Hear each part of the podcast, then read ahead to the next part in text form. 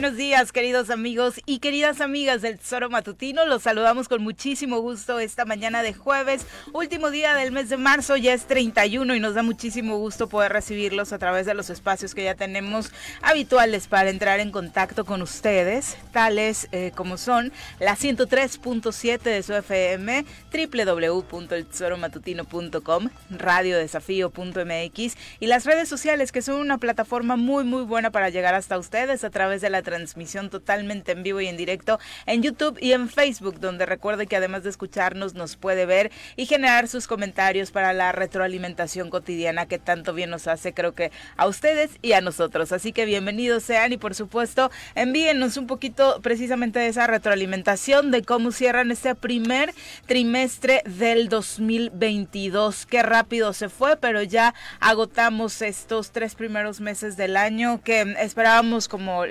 comentábamos ayer, de manera muy positiva y desafortunadamente, al menos en Morelos, con las cifras de violencia, con el tema de la inflación. No es que seamos negativos, pero la verdad es que no ha sido un primer trimestre tan, tan positivo. Mi querido Pepe, ¿cómo te va? Muy buenos días. Hola Viri, muy buenos días. Se termina marzo que fue este verdaderamente largo, largo, largo, largo. Eso es para todos los que se quejaron de mi pobre enero. Sí, todo el mundo decíamos que enero ya había durado todo un año, ¿no? Pero no, creo que marzo fue eh, ha sido el mes que, ha, que, ha, que nos ha durado muchísimo. Ya, como bien dices, tres meses de este de este 2022 con pues bueno con estas noticias que tú bien narras Viri. Desafortunadamente hemos iniciado el año con cifras bastante, bastante lamentables en el tema de seguridad, en el tema eh, específicamente hacia las mujeres también, un, un año que ha iniciado con muchísima violencia y esperamos que se vaya componiendo, esperamos que estemos eh, teniendo un mejor año, las cifras también en la economía desafortunadamente no son las mejores, pero estamos aquí con toda la actitud para poder empezar este día y eh, pues, acompañarnos, como bien los dices, haciendo este choro, un choro de todos nosotros, de todos ustedes. Exactamente, y por supuesto platicar un poquito acerca de esto que también ha venido siendo cotidiano en nuestra entidad, parte de la ausencia del gobernador del estado de Morelos. Ahora sí creo que le prendió mucho el haber recibido a Andrés Manuel López Obrador y que le dieran este apapacho porque no lo hemos visto desde hace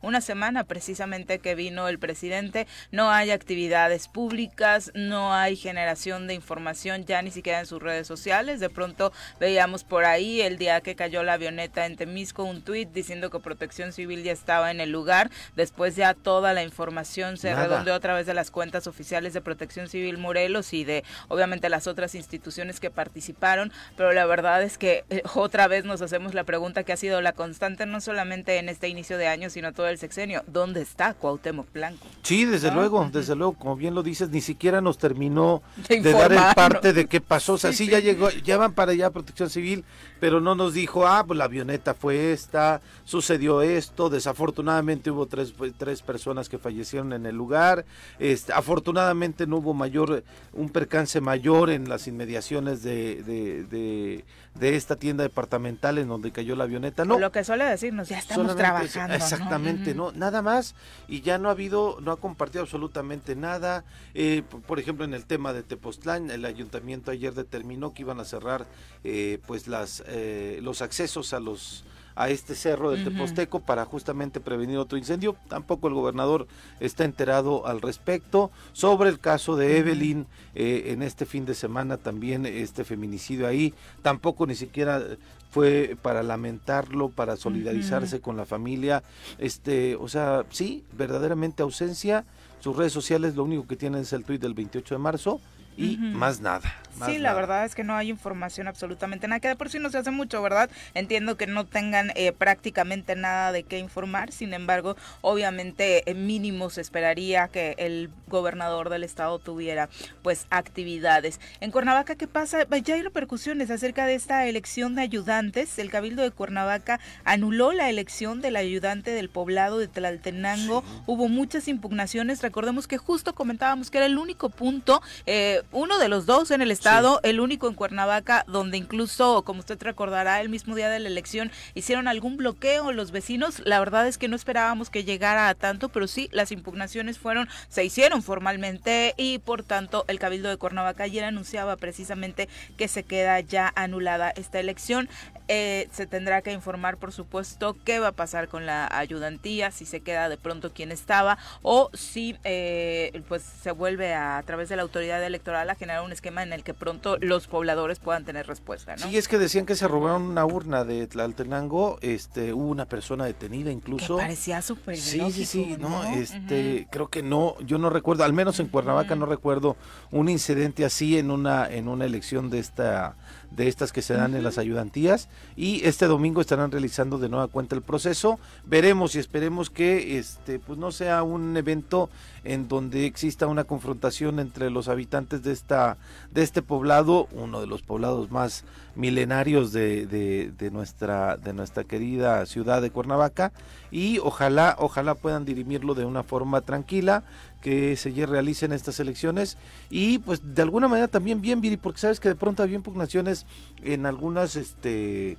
ayudantías en otro momento y, la autoridad no, pasa nada, no pasa nada. Y eso no ayuda a la convivencia social, ¿no? Y de pronto entiendo que a muchos que no están tan involucrados de pronto, porque la verdad es que no toda la ciudadanía está tan al pendiente de estas elecciones, pudiera pensar que es un asunto menor, pero no, particularmente en poblados históricos, como comentas, eh, es en Tlaltenango, pues obviamente hay decisiones muy importantes en torno a la feria, en torno a, a usos y costumbres, aparte, siempre ha sido el tema en, este, en este poblado, entonces por supuesto que no es un asunto menor este que se determina entre el Tenango y por supuesto, si no estaba pegada a la legalidad de esta elección, que se repita, ¿no? Sí, que se repita y que sea por el bien de allá, porque además la feria es en septiembre, ¿no? La de Tenango, entonces este pues ya está casi a la vuelta de la esquina. Así como va a estar. Bueno, si, si marzo no se si, si no se nos atraviesa otro marzo, seguramente va a ser muy rápido que ya este, estaremos de fiesta aquí en Tlaltenango. Y ahora que tenemos el semáforo verde, pues seguramente se va a reactivar,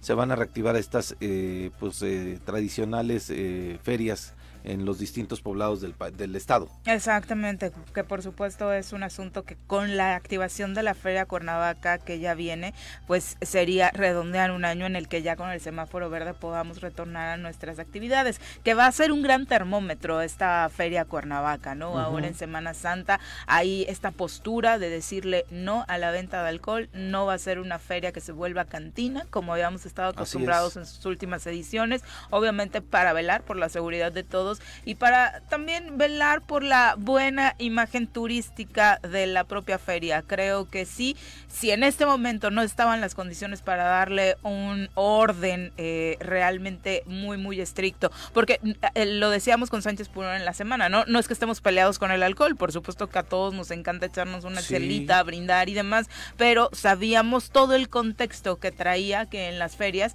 eh, bueno, lo acabamos de vivir en el carnaval de, de Yautepec, pues desafortunadamente se puede, puede hacer este vínculo con otras actividades que pues desafortunadamente no, no le ayuden, no abonen, ¿no? A que tenga una buena imagen ahora que retorna esta edición de la Feria Cuernavaca. Sí, de pronto ya no era, ya no era tan propicia la feria para poder llevar a la familia, para poder llevar a los niños, a pesar de que había este los juegos mecánicos, no, este, el, el tema del alcohol siempre definitivamente pues trastoca, ¿no? Trastoca la convivencia familiar y esta feria que están impulsando en el municipio de Cuernavaca va más desde un contexto artesanal de poderle eh, pues echar la mano a la gente que eh, tiene un, un, tipo de negocio de manera distinta, retomar la parte de la Feria de la Flor, porque además era la Feria de la Primavera, era la Feria de la Flor, ¿no? Lo que realizan algunos productores de aquí, del mismo Cuernavaca, Tetela del del, del monte, que hay bastantes viveros en, en San La misma zona de Acapancingo, ¿no? Exacto, ¿no? Donde se realiza la feria. Exactamente, ¿no? Entonces, ojalá, ojalá también te, eh, vayamos este, transitando en esta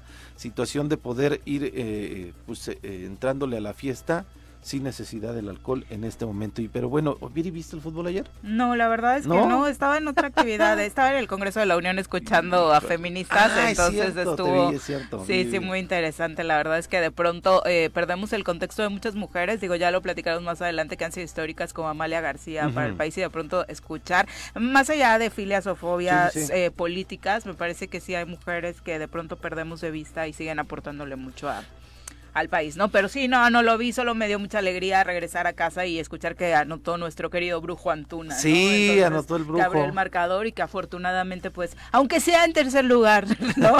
Pero ahí está el boleto de la selección rumbo a Qatar 2022. Mañana se define precisamente con quién nos toca. Mañana es el sorteo mundialista y por supuesto, no, es primero de abril. Ah, primero de abril el, el sorteo mundialista y por supuesto, pues con las expectativas puestas en que nos toque un un buen grupito, ¿no? Eh, algunos pensaban que íbamos a ser cabeza de serie, obviamente por las condiciones que tiene el grupo y por cómo se cuela eh, Portugal y todos estos enredos que hace FIFA a la hora de acomodar sus bolitas, y me refiero a las del sorteo, pues obviamente ya no nos tocó ser cabeza. ¿No hubo celebración en el Ángel?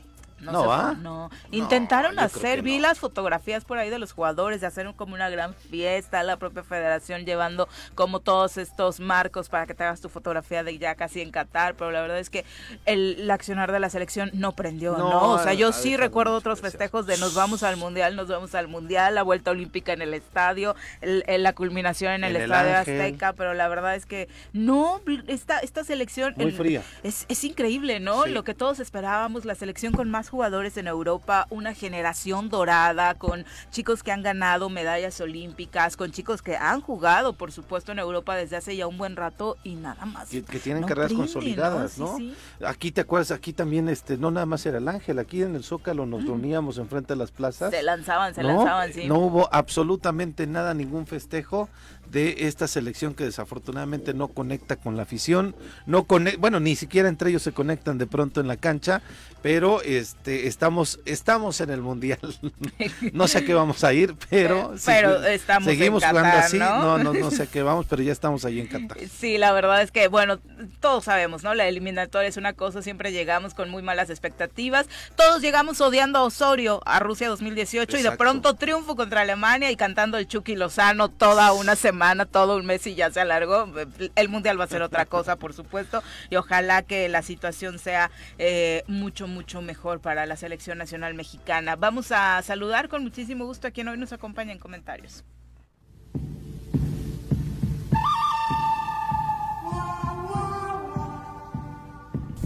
Partiendo desde la ex hacienda, pasando por la parada del 84 y cruzando el puente del pollo, llega Carlos Caltenco a la cabina del choro matutino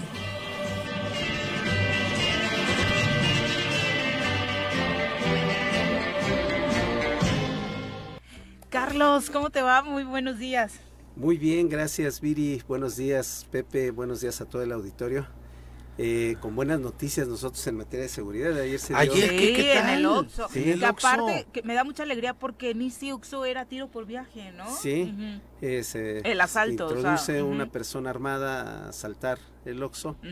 Eh, un, un, cliente que se da cuenta cuando va saliendo reporta de inmediato a los números de emergencia la policía eh, responde y justo llega cuando están ya estaban retirando el dinero de las cajas. este, y el asaltante amaga. el asaltante amaga al empleado eh, como rehén para, para poderse dar a la fuga, pero los elementos actuaron con siguiendo los protocolos y lo pudieron detener y se puso a disposición de la fiscalía.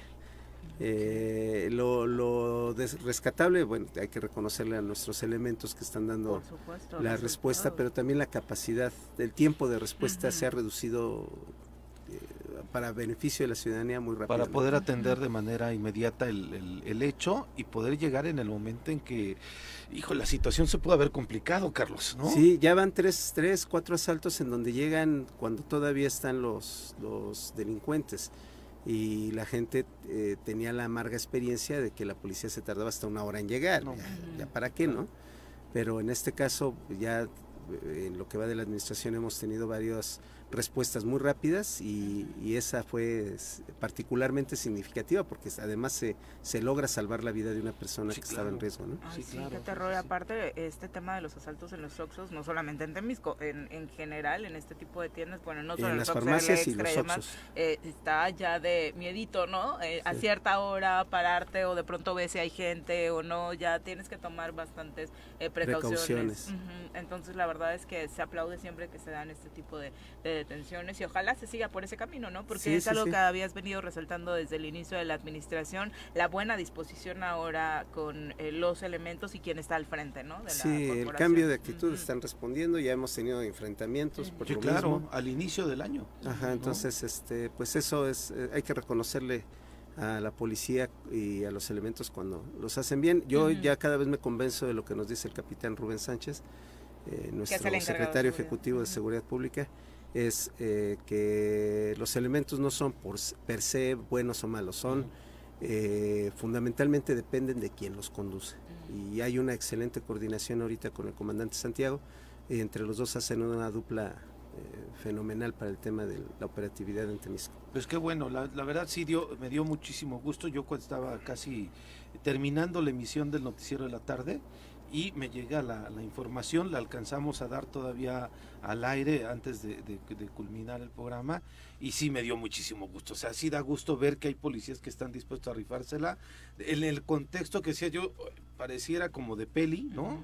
Este, que habían, estaba una persona tomada como rehén para que este cuate pudiera este, irse después de este asalto. Le encuentran también, llevaba mota, llevaba armas, llevaba otro tipo de cosas, o sea, no solamente llevaba el asalto, sino parece que esta persona que detuvieron el día de ayer, este traía ya un era un narcomenudista. Sí no o sea sí era evidente porque traía este una cantidad ya que rebasa la aportación. Recordemos que ahora ya la aportación de marihuana para uso personal es, legal, pero evidentemente llevaba bolsas, bastantes bolsas porque se trataba de un distribuidor. Entonces, este... Y aún, y asaltante además, ¿no? O sea, no solamente se dedicaba a la, distribución. Con una moto robada. Ah, con una moto robada, exactamente, exactamente. Era, eh, todo el contexto era que la persona normalmente se dedicaba a una cuestión ilícita, a delinquir, ¿no? A delinquir a partir de varias, de varias aristas, ¿no?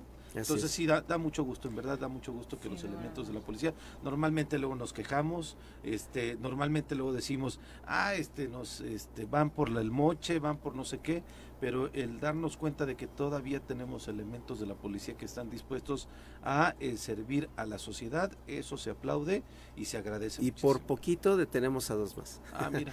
por poquito me refiero a que en el mismo momento se, se reportaba el robo de un tramo de cable del alumbrado público en la zona centro de Temisco en el 84. Este, eh, que es una zona que ya se está haciendo ahí un trabajo fuerte este, porque curiosamente siempre permanece sin luz en las noches. Mm. Y entonces ya, ya se tiene una idea muy clara de cómo está el asunto ahí. Cómo están operando, este, Ajá, pero por poquito se detiene al perpetrador. Eh, desgraciadamente no se pudo acreditar el, el, tema porque ya le había quitado el cobre al, mm. al conductor y dejó los restos del, del cable. Qué, tremendo cómo está ese delito creciendo, ¿no? Así es, entonces por, desgraciadamente pues no se le pudo este, fincar responsabilidad, pero al mismo tiempo, al mismo tiempo, porque fue de locos ayer, eh, muy cerca de la nopalera igual unas personas haciendo detonaciones en la calle, de esas que, que se ponen en estado de ebriedad, lo tocaban ustedes antes de empezar, digo, al comienzo del programa, eh, igual por poquito se logra la detención y es gracias a la pronta respuesta. En tres eventos casi simultáneos, este, la verdad es que la policía está, está pues respondiendo muy bien, hay que reconocer el trabajo del comandante Santiago y del comandante Rubén. Y por supuesto, eh, en el tema de las detenciones, eh, aplaudir este tipo de temas y por supuesto velar porque no haya impunidad, ¿no? Dar seguimiento a los casos como este que está llamando la atención ocurrido en Cojutla. El martes, agentes de investigación criminal de la Fiscalía Regional Surponiente aseguraron a cuatro presuntos integrantes de la banda criminal liderada por Saúl N., conocido como el Lentes, a quienes encontraron en poder de armas de fuego, cartuchos y droga en Tlatenchi justo allá en Cojutla. Eh, elementos de la, de la Agencia de Investigación Criminal realizaban labores de combate al delito de robo de vehículo, pero observaron en la calle Macusac una camioneta en la que se desplazaban personas presuntamente armadas. Los agentes siguieron una pick-up marca Toyota, eh, modelo 2017, del estado de Hidalgo llamó la atención, bajaron cuatro hombres, sí, con armas largas, eh, quienes intentaron enfrentar a, los agentes de investigación criminal, sin embargo fueron neutralizados, fueron detenidos, se les detuvo con dos armas tipo AR-15, una pistola tipo revólver y una escuadra, 30 cartuchos y 66 presuntas dosis de droga conocida como cristal. Los detenidos son Alexis N., de 19 años de edad, Roberto Carlos N., alias El Chato, de 25 años de edad, Jaciel N de 31 años y Carlos Alberto N. Ellos son supuestos miembros de la banda de lentes dedicadas a actividades ilícitas en esta zona del sur de Morelos, que es lo curioso de este tema que ha trascendido que precisamente el líder de esta banda ha tenido algún tipo de relación o él mismo presume ser ahijado eh, entre comillas, tanto del eh, ex alcalde de Jojutla y ex diputado, ahora secretario eh, en el gabinete de Cuauhtémoc Blanco, eh, el famoso Ponchito, eh, y ahora precisamente también se dice ahijado del propio gobernador Cuauhtémoc Blanco. Puede ser un asunto menor, pero pues obviamente ya en redes sociales se filtraron fotografías de este hombre conviviendo con estos dos personajes políticos de la entidad, uno de ellos, insisto, el gobernador, y por supuesto sería importante dar seguimiento a que este tipo de casos pues no vayan más allá de una broma o un dicho que el propio detenido pudiera haber revelado en su detención, ¿no?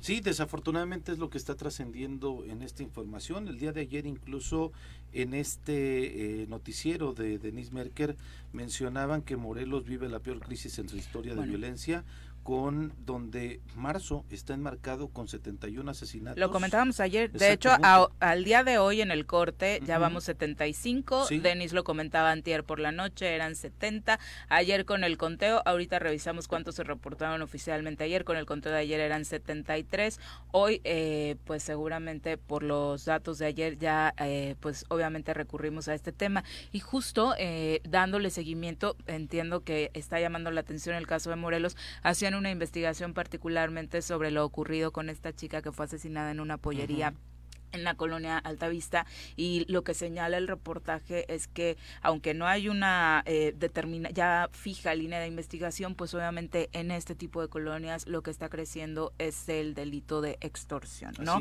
el propio fiscal les daba una entrevista y les decía sí puede ser ese uno de los temas no se descarta también un, tema familiar pero eh, por los reportes que hay en la zona de extorsión de estas extorsiones que me parece que es el delito más bajo que puede hacer un delincuente de quitarle lo poco que tiene a, las personas que tienen a una, pollería, Carlos. Sí, sí, sí, es, increíble, ¿no? hay dos cosas que deben de preocupar. Eso, del famoso cobro de piso, que lo hacen con... O sea, es, es aberrante que, que esta gente que delinque... Eh, eh, a la gente más desprotegida que poco a poco sobrevive prácticamente con sus pequeñas eh, negocios, lleguen y, y, les cobren el piso. Pero también el, eh, cómo está creciendo el consumo de, metanfetamina, de, cristal concretamente, en, el Estado. Eso es peligrosísimo para nuestros jóvenes. Sí, claro. Eso, por el dato que señalan de la cantidad de dosis que traía de metanfetamina, es, es, sorprendente el nivel de, crecimiento que está teniendo el consumo de, esta, de esta droga. Exactamente, que son eh, pues eh, anfetaminas, ¿no? Son, son anfetaminas que aceleran, que provocan el, aumento del metabolismo de las personas, pero que tienen consecuencias devastadoras. es eh, tan equiparables, de hecho actualmente en Estados Unidos equiparan el problema de salud de la metanfetamina con el consumo de opio o de, concretamente de heroína. Es grave. Y que esto desafortunadamente eh, bueno, es una de las drogas con mayor eh, dependencia, que te, que, te genera una adicción fuerte y que no son baratas y que el, hecho de que querer seguir consumiendo este tipo de drogas te genera cuando no hay lana, ¿cómo consigues esa lana para poderte seguir eh, metiéndote este, este nivel de droga y inmediatamente te lleva a, la, a, la, a, delinquir, a afectar a los demás? ¿Qué es lo que pasa en estos contextos, Viri, de pronto de estas colonias en donde hay cobro de piso, que de pronto son la misma gente del mismo lugar? Y entonces la ciudadanía difícilmente de pronto recurre a la autoridad para denunciar porque conoce quién es la persona que lo está extorsionando, lo conoce de mucho tiempo y sabe en muchos casos el nivel de, de, de, violencia que puede ejercer, este, de que lo tiene de manera cercana claro. y eso le genera mucho mayor miedo a estas personas que son desde luego desde estos negocios, eh, de estos pequeños esfuerzos que realiza la gente para poder subsistir, ¿no? Una pollería, una estética, una tienda de abarrotes, lugares, este, pues vaya, eh, unidades económicas o negocios pequeños de familias que desafortunadamente quien te está extorsionando es el vecino de enfrente. Y, y, y entonces, está el otro tema, sí, ¿no? Claro. El de los préstamos, que Exacto. también ah, es bueno, un asunto gota, que, gota. que desafortunadamente uh -huh. también por la necesidad económica, por la poca facilidad que se tiene de que estos negocios puedan eh, tener un, un crédito, sí, pues la verdad es que pues recurren a este tipo de situaciones, muy lamentable de verdad. Eh, entiendo que de pronto la situación se pone muy complicada económicamente, pero no podemos fomentar que estas personas sigan lavando su dinero de esta y forma, el presidente, ¿no? recordemos que el presidente anunció eh, la disposición de 10 mil millones de pesos para uh -huh. financiamiento. Uh -huh. Entonces es mejor buscar eh, sí, un esquema de los la... programas federales. Uh -huh. Este es para la reactivación económica y está de, de, destinado para las micros, pequeñas y medianas industrias nada más. Y bueno, y regresando al tema que tú mencionabas, Viri, de la nota de esta de banda Jojutla, de los sí. lentes, me parece que sí, todo mundo estaba eh, con la expectativa de lo que iba a pasar y la postura de la familia Alonso en el caso de Yautepec, que salieron a marcar una postura bastante firme con relación a su familiar que está señalado, que está detenido, que el proceso judicial ya se inició en contra de esta persona que desafortunadamente pues activó un arma de fuego y hay una persona muerta. Este me parece que el secretario de eh, despacho, Alfonso Jesús Sotelo, tendría que salir para decir sí o no, no los conozco, sí los conozco y determinar una postura verdaderamente este pues de la misma este pues eh, claridad con la que lo marcó uh -huh. la familia de Yautepec y en este caso porque estos cuates los agarraron con un arsenal bastante impresionante de armas y que ahora estén liberados y además que se presuma que hay una eh, posible colusión con el, el, funcionario público y que mencionen incluso hasta el gobernador es muy delicado, bastante sí, delicado. Sí, obedece a una aclaración, una respuesta este eh, en el mismo sentido y forma que lo hicieron lo decimos tanto con el presidente todos, municipal como el diputado de Yautepec, No hay nada ¿no? mejor que dejar las cosas lo más clara posible y por supuesto desde nuestro lado como medio de comunicación nos toca darle seguimiento a, a, estos dos casos que obviamente están hoy vigentes en el estado de Morelos para que no haya impunidad, ¿no? Así es. Eh, por supuesto. Y bueno, nada más para redundar la información, la página oficial del gobierno federal reporta cuatro asesinatos el día de ayer en Morelos y es el parte oficial, uno en Cuernavaca, uno en Emiliano Zapata, en Jutepec y en Yautepec. Así no, pues que ya, entonces ya bueno, llevamos 45, ¿no? 70. 75, uh -huh. perdón, sí, 75. Sí. Bueno, son en las 7 de marzo, nada más. Terrible, por supuesto. Son las 7 con 31, volvemos. Gracias por continuar con nosotros. Obviamente los invitamos a dejar sus comentarios, saluditos y todo lo que quieran compartirnos a través de las redes sociales. Recuerda que estamos como el Tesoro Matutino en Twitter, en Facebook. Obviamente estamos en todas las redes sociales, particularmente ahora los estamos invitando a que nos escriban por esta vía, a que los que todavía no nos siguen en alguna de las redes, por supuesto, nos empiecen a seguir y estén bien informados las 24 horas del día porque constantemente se está actualizando la información con lo que ocurre en Morelos, México y el mundo. Y por supuesto, eh, saludos para el profe Arnaldo Pozas, muchas gracias por acompañarnos. Luis Castillo también dice, buenos días, los saludo desde eh, la Cineteca Nacional. Ay, no me acordaba, ya viene la muestra internacional de cine uh -huh. en su edición número 71, es del 8 al 20 25 de abril. Trae tres largometrajes mexicanos, dice Luis, que obviamente él nos saluda desde allá porque ahí labora. Entonces, muchísimas gracias por acompañarnos. Eh, Jared Trujillo, un abrazo. Eh, dice que saludos a los gordos. ¿Nos estás diciendo si a nosotros o tu, o tu banda? Esa es su banda. Ah, un saludo. Ya me iba a ofender, Jared. un saludo a los gordos. por mí no había bronca. De Pueblo Viejo, a los gordos de Pueblo Viejo. Sí me iba a sentir ofendida. Un abrazo, un abrazo por supuesto para ti. Y bueno, vamos ahora a saludar con muchísimo gusto a Ajá. Es que, perdón, rapidísimo, es que sí, hay fotografías de uno de los detenidos de esta banda. Sí, lo decía, eso empezó a circular en con redes. El secretario y con, el, gobernador, ¿no? Eh, incluso alguna de las fotos como que participaron apoyando en, campaña, ¿no? o algo exactamente. así. Uy, qué delicado. Por supuesto, no es exagerar que se necesita una pues postura al respecto, ¿no? O sea, simple y sencillamente decir que vas a velar porque se haga justicia y porque, digo, dadas las circunstancias, sería muy difícil de creer que obtuviera su libertad, ¿no? O sea, lo acabamos de, comentar, las armas, las dosis. Encañonaron a los policías, es decir, hay que ver qué juez también los dejó libres, ¿eh? Porque también ahí pasan cosas rarísimas en el Tribunal Superior de Justicia. Bueno, es, ese es otro gran tema. De pronto estamos muy enfocados en los otros dos poderes, ¿no? Y, nos distrae un poquito la operatividad del Poder Judicial. Pero bueno, son las 7.38. Vamos a saludar con muchísimo gusto a nuestro compañero Omar Ocampo, quien obviamente nos va a platicar de este, que no ha dejado de ser un tema en Cuernavaca, el agua. Eh, Omar, ¿cómo te va? Muy buenos días. Hola Viri, Pepe, Carlos, muy buenos días. Pues el presidente municipal de Cuernavaca, José Luis Uriostegui, tiene un plan B, un plan alterno para pagar la deuda histórica que tiene el ZAPAC con la CFE, que está calculada en alrededor de los 296 millones de pesos. La opción es que los recursos extraordinarios que lleguen al organismo municipal sean para pagar la deuda y la CFE se compromete a aportar la misma cantidad, es decir, por cada peso que ponga el ZAPAC, la CFE pone otro peso. Cabe recordar que hay una propuesta de que se liquide este adeudo mediante un convenio tripartita entre el ZAPAC, el gobierno del estado y la propia CFE. Sin embargo, no ha habido una respuesta de la administración de Cuauhtémoc Blanco. Vamos a escuchar lo que comentaba el presidente municipal, José Luis Uriostegui. Que generan una mayor cantidad de ingresos para poder estar al día en el pago de energía eléctrica. Que nosotros eh, ya pedimos que se le diera formalidad. No hay respuesta todavía del Ejecutivo Estatal ni de la Comisión Federal de Electricidad.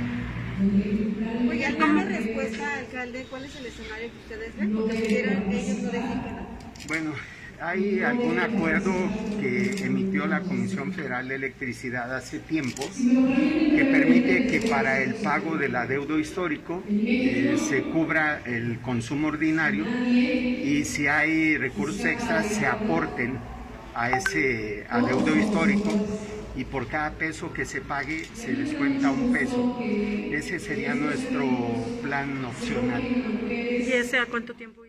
Bueno, un plan opcional que se tendría que activar de forma urgente por la eh, crisis financiera que el propio organismo enfrenta, Omar.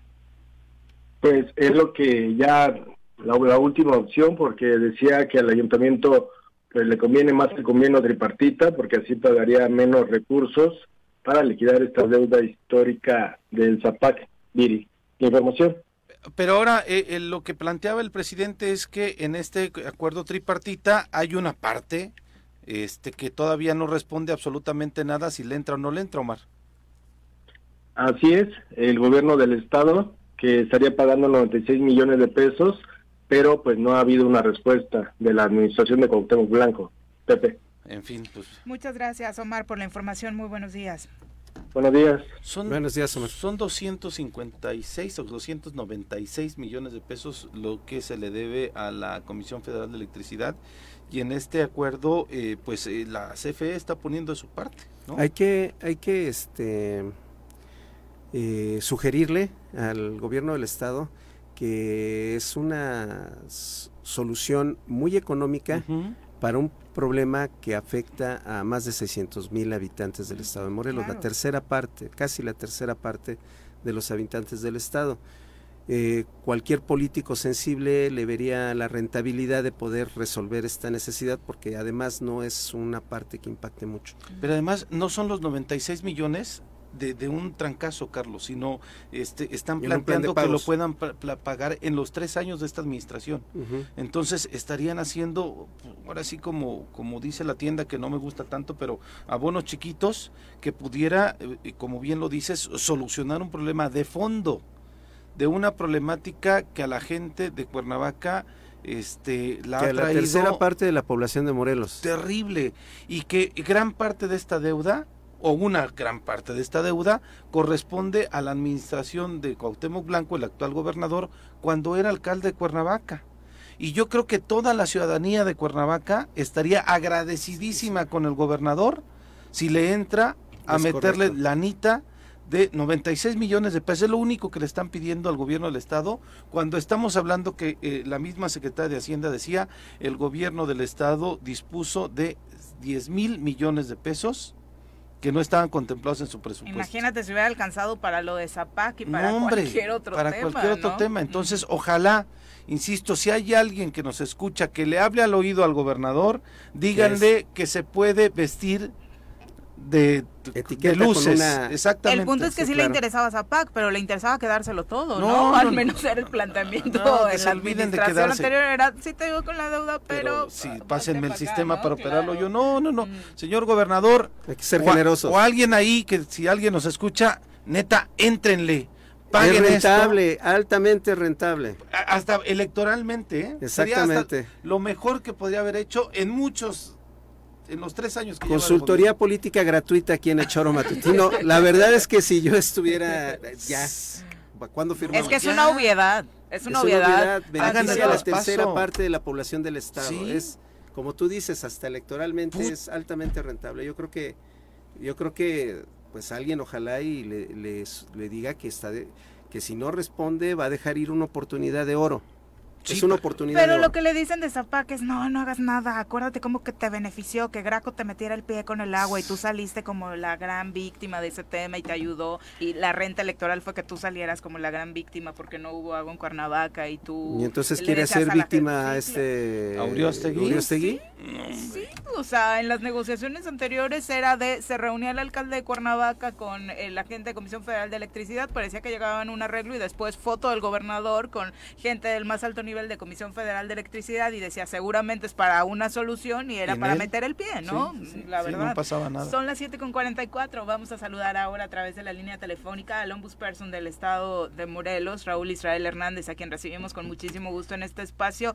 Eh, Israel, ¿cómo te va? Muy buenos días. ¿Qué tal, Viri? Muy buenos días. Pepe, Carlos, qué gusto saludarlos y también al auditorio. Igualmente. Como siempre, eh, pues el trabajo de la comisión es muy amplio y por eso hay muchos temas de los cuales poder platicar contigo. Primero, eh, cuéntanos, participaste en estos foros organizados por el gobierno federal para impulsar una ley de protección a periodistas y activistas a nivel federal y obviamente en el estado de Morelos. ¿Cuál es tu reflexión tras este evento? Sí, en efecto estuvimos por ahí, de hecho tuve el gusto de saludarte, Viri. Eh, participamos en estos diálogos para poder fortalecer el proyecto de legislación federal que pueda sentar las bases del mecanismo diseñado para la protección de personas eh, periodistas y comunicadoras, así como de eh, defensores de derechos humanos por el clima de violencia en que se ejercen estas actividades, los riesgos que supone eh, eh, que suponen estas, eh, pues, eh, digamos, situaciones que se dan en torno a la violencia en la que se ejerce el periodismo. Y como me preguntas cuáles serían mis conclusiones, yo te diría que en esencia son dos. La primera, que se escuche al gremio, que se escuchen a las personas periodistas, a las personas comunicadoras y defensoras de derechos humanos, porque me dio la impresión de que esto no ha ocurrido. Viri, tú estuviste ahí, uh, se dieron distintas expresiones, manifestaciones, reclamos que lo que me hicieron pensar es que es la primera vez que se les escucha, es decir, que no existe en el actual gobierno un acercamiento con eh, estos grupos, ¿no? Y eso es algo que no debe de darse por el clima, insisto, de violencia, los riesgos que esta supone para dedicarse a estas actividades. Eso por un lado. Y por el otro lado, el que el diseño de este instrumento que está para la protección de la integridad y vida de, de estos grupos, de estas personas, debe de eh, diseñarse de manera tal que en el mismo no formen parte quienes son los agresores de los periodistas o de las personas comunicadoras, de las personas defensoras de derechos humanos, porque no puede concebirse que eh, quienes están llamados a su protección sean los principales agresores. Y es que, como se mencionó en ese espacio, la gran mayoría de las agresiones provienen eh, justamente de eh, agentes del Estado, ¿no? Tanto a nivel federal como a nivel estatal y municipal. Eh, en este ejemplo que acabas de poner, o sea, uno de los reclamos de uno de los activistas era precisamente por una agresión que sufrió por una funcionaria pública y de pronto la respuesta del subsecretario de gobierno, que fue en representación de Pablo Ojeda, decía, ven, platicamos, acércate, y es de, pues si me acerqué y me agredieron, es lo que te estoy diciendo, y ni siquiera estaba enterado. ¿No? Es, es impresionante. Sí, estoy totalmente de acuerdo. Es, eh, es una cuestión hasta lógica, ¿no? Eh, y, fíjate que las agresiones eh, de los agentes del Estado hacia principalmente a los periodistas se da con mayor intensidad a nivel local, es decir, en los estados, en los municipios, no tanto a nivel federal. Por eso es que esto debe de tomarse en cuenta a la hora de sentar bases en algo que va a funcionar en todos los estados de la República, ¿no?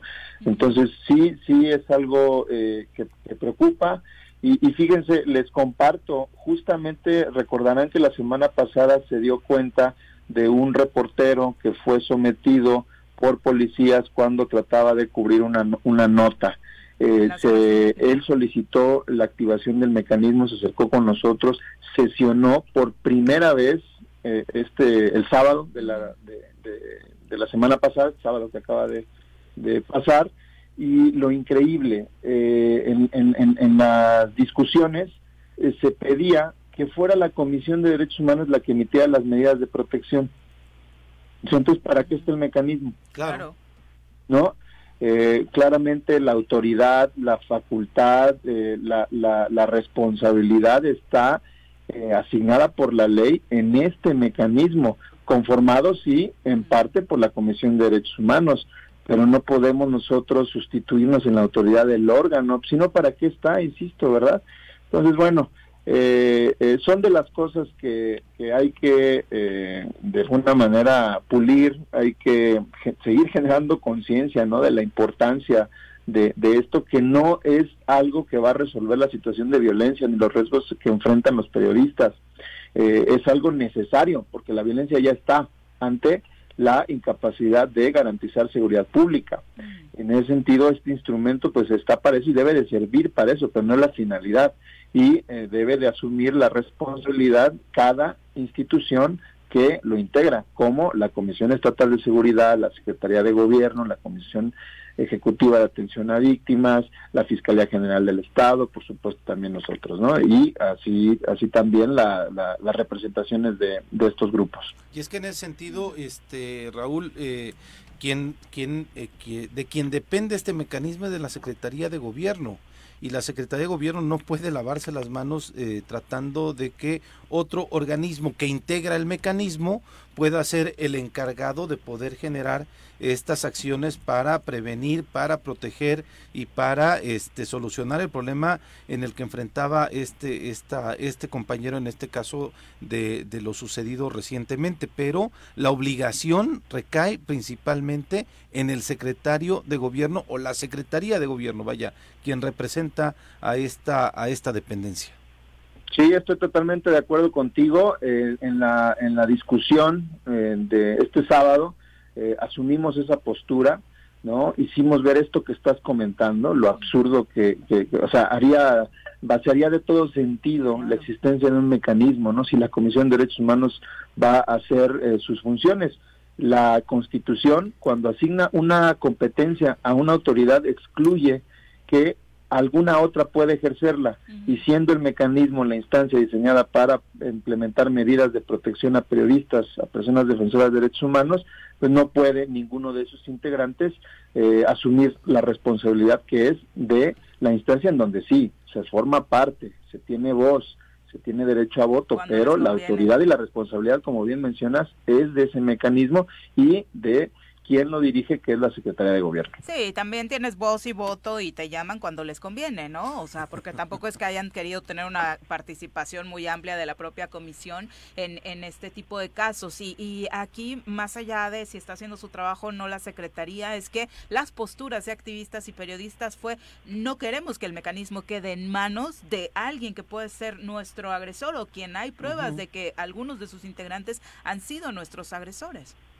Sí, esto, totalmente fue fue algo coincidente, si te acuerdas, de, de, la mayoría de las participaciones, ese fue el elemento común, el que no existe la confianza en las autoridades, fundamentalmente el Poder Ejecutivo, en este mecanismo, porque de ahí surgen las principales agresiones eh, este, que pues eh, generan desconfianza, ¿no? Entonces y que son eh, agresiones presupuestales, incluso obviamente relacionadas con la violencia, hasta de pues, segregación, ¿no? O sea, esta convocatoria el Tesoro Matutino acudió, nos invitaron, fuimos, estuvimos ahí escuchando, pero porque la invitación corrió por parte del gobierno federal. Si hubiera corrido por parte del gobierno local, obvio ni siquiera hubiéramos estado convocados, ¿no? Sí, correcto. A nosotros nos ocurrió algo similar. El gobierno federal, eh, la subsecretaría de, que encabeza eh, Alejandro Encinas, nos convocó con oportunidad, eh, debo de reconocerlo. Nos dieron este, alrededor de 15 días previos a la cita, nos enviaron la comunicación y el gobierno del estado nos la hizo 12 horas antes, más o menos, el día previo, ¿no? y en efecto, nos convocan cuando pues no hay eh, otra opción. Prueba de ello es, por ejemplo, la mesa para la construcción de la paz y la seguridad en el estado de Morelos, en donde, conforme al decreto presidencial, se dice que las comisiones de derechos humanos debemos estar ahí, tenemos un espacio y hoy por hoy este, pues sesiona sin eh, que se nos eh, tome en cuenta, como lo dice el decreto del presidente de la República. ¿Quieres comentar algo, Carlos? Este, te iba a preguntar, desde tu lógica, desde tu punto de vista como ombudsperson de, de nuestro estado, ¿quiénes debieran, qué instituciones debieran integrar este mecanismo? Bueno, yo creo que están las que eh, pueden de alguna manera eh, intervenir en interés de la integridad y la vida de las personas periodistas, comunicadoras y defensoras de derechos fundamentales, que son las que están encargadas de la seguridad pública, ¿no? Ahí eh, forman parte, están, eh, conforme lo dice la ley, la Comisión Estatal de Seguridad, está también eh, la Fiscalía General del Estado, está la Secretaría de Gobierno, el, tribunal también tiene un espacio, la Comisión de Derechos Humanos tiene su propio espacio, hay una representación de periodistas, una representación de personas defensoras de derechos humanos. Quizás también valdría la pena que hubiera mayor participación de los municipios, eh, involucrar más a los municipios porque también ellos tienen eh, eh, dentro de sus responsabilidades medidas que pueden abonar a generar condiciones de seguridad en el ejercicio de estas de estas profesiones. Pero ah, eh, te, lo comento porque eh, pusiste sobre la mesa el tema de que, eh, y bueno, lo señalaron varios de los profesionales de la comunicación que estuvieron ahí, de los periodistas, esta cuestión de que no queremos que estén parte del Estado, pero no es un problema nada más de Morelos.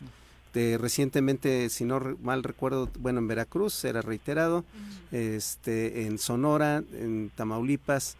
Eh, ¿qué, se tendría que hacer como institución? Porque en efecto, este tema es de instituciones, no de personas. No se trata de que si fulanito particularmente es nefasto o no trata bien a los periodistas, sino se trata de cómo aseguramos que no que, quienes determinen eso no es no sean los que en un momento dado son los que pueden incurrir. Ya, por eso la pregunta. sí, entiendo ya, eh, entiendo muy bien la finalidad de tu pregunta y en efecto, eh, siendo congruentes con esto que estamos comentando de que no podemos dejar en manos de los principales agresores las medidas para salvaguardar la integridad o la vida de, de un periodista, de una persona que se dedica a la defensa de derechos humanos, eh, desde mi punto de vista, y lo dije, lo dije cuando fijamos la postura de la comisión en estos diálogos, eh, es que desde nuestro punto de vista debe de garantizarse la autonomía de este mecanismo, debe de tener una relevancia constitucional, es decir, que se crea que, o que tenga la naturaleza de un órgano descentralizado, pero con relevancia constitucional, es decir, eh, que no tenga fundamento en alguna ley que pueda ser modificada fácilmente, sino en la propia Constitución, que como sabemos tiene un procedimiento eh, dificultado para lograr su reforma y eso le da mayor eh, sustento, mayor garantía de permanencia. Y esa autonomía, el mecanismo de selección de los esfuerzos de quien los va a conducir, que pues sea algo también que se ponga sobre la mesa, ¿no? Y que no quede en manos de las autoridades que son las principales agresoras. No sé si con esto contesto tu, tu pregunta, Carlos.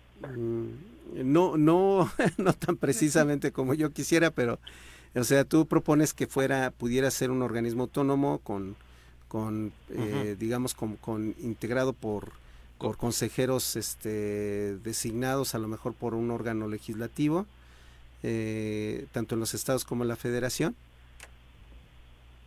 No, yo lo que propongo es que tenga una, relevancia constitucional, que tenga cierta autonomía, que no tenga una dependencia del Poder Ejecutivo. Eh, los mecanismos de designación de quién va a conducir los esfuerzos, pues hay muchos, yo creo que es algo que se tiene que discutir, no necesariamente tiene que ser, ser una, una autoridad, puede ser eh, eh, alguna un órgano colegiado, por ejemplo, entre personas eh, comunicadoras, periodistas y de, derechos humanos, e incluso separarlos, porque también está esa exigencia, se, se, puso sobre la mesa eso.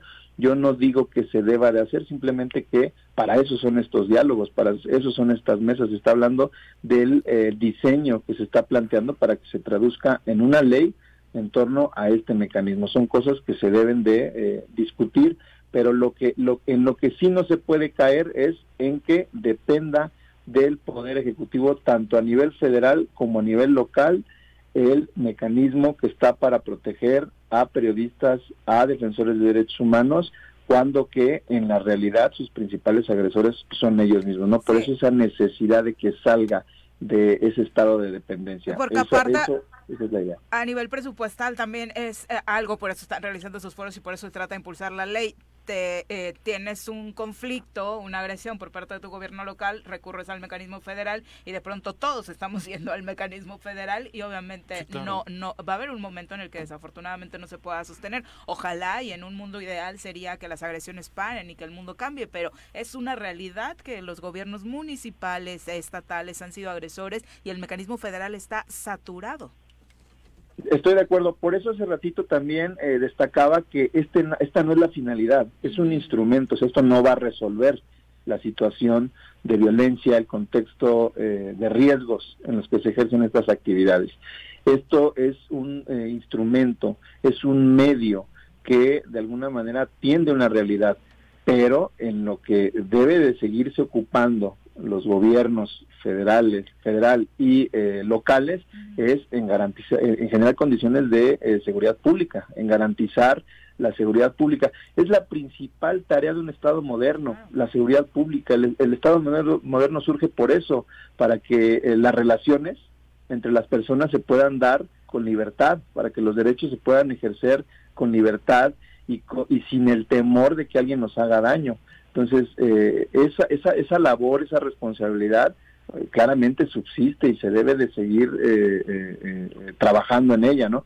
El mecanismo es un medio, un instrumento que está para atender una realidad, una situación de violencia, de riesgo en las que en los que se ejercen estas actividades, pero no resuelve el problema, porque si no entonces vamos a llegar a lo que estás diciendo, Viri, que se satura la, esta esta fórmula y eh, pues eh, si llegamos a, esos niveles pues no va a servir de nada, ¿no?